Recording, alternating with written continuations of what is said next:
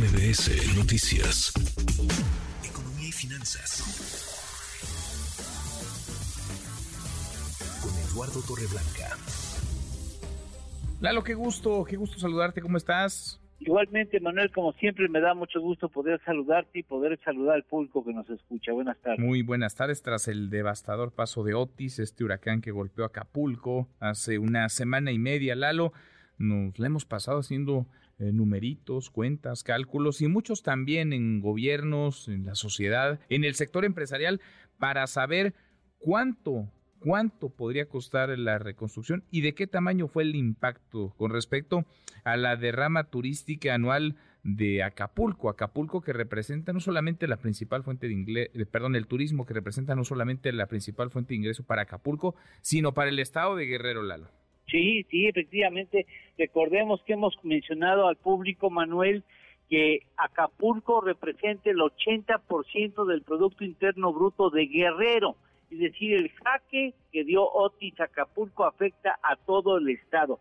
Y mira, ya que lo mencionaste, la primera estimación del daño causado por Otis en el puerto de Acapulco es 14 veces, 14 veces mayor el total de ingresos por concepto turístico que recibió Acapulco en el 2022, para que veamos de qué dimensiones es el daño. Y es la primera estimación, la primera estimación.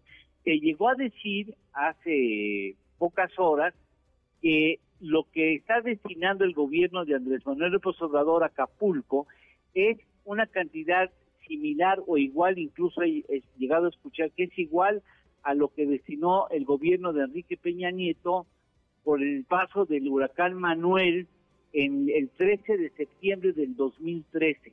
En ese entonces es mayor la cantidad aquella, 67.835 millones, pero de aquel entonces, si quisiéramos llevar al día de hoy la cantidad destinada por Enrique Peña Nieto, bueno, por su gobierno, eh, estaríamos hablando de la necesidad de subir los 61 mil 313 millones de pesos a 107 mil 179 porque la inflación de aquel entonces a la fecha es de 58.5%. Con esto queda claro, Manuel, que no hay dinero que alcance, pero que lo, lo que primero destinó y anunció el gobierno de la República para atender los daños en Acapulco es el primer saque. Es decir, con eso no resuelve, resuelve poco y lo más bien lo que necesita es que los legisladores que son tan obedientes del señor presidente ahora articulen un paquete robusto para que haya una cantidad similar para el 2024 y así haya claridad sobre el destino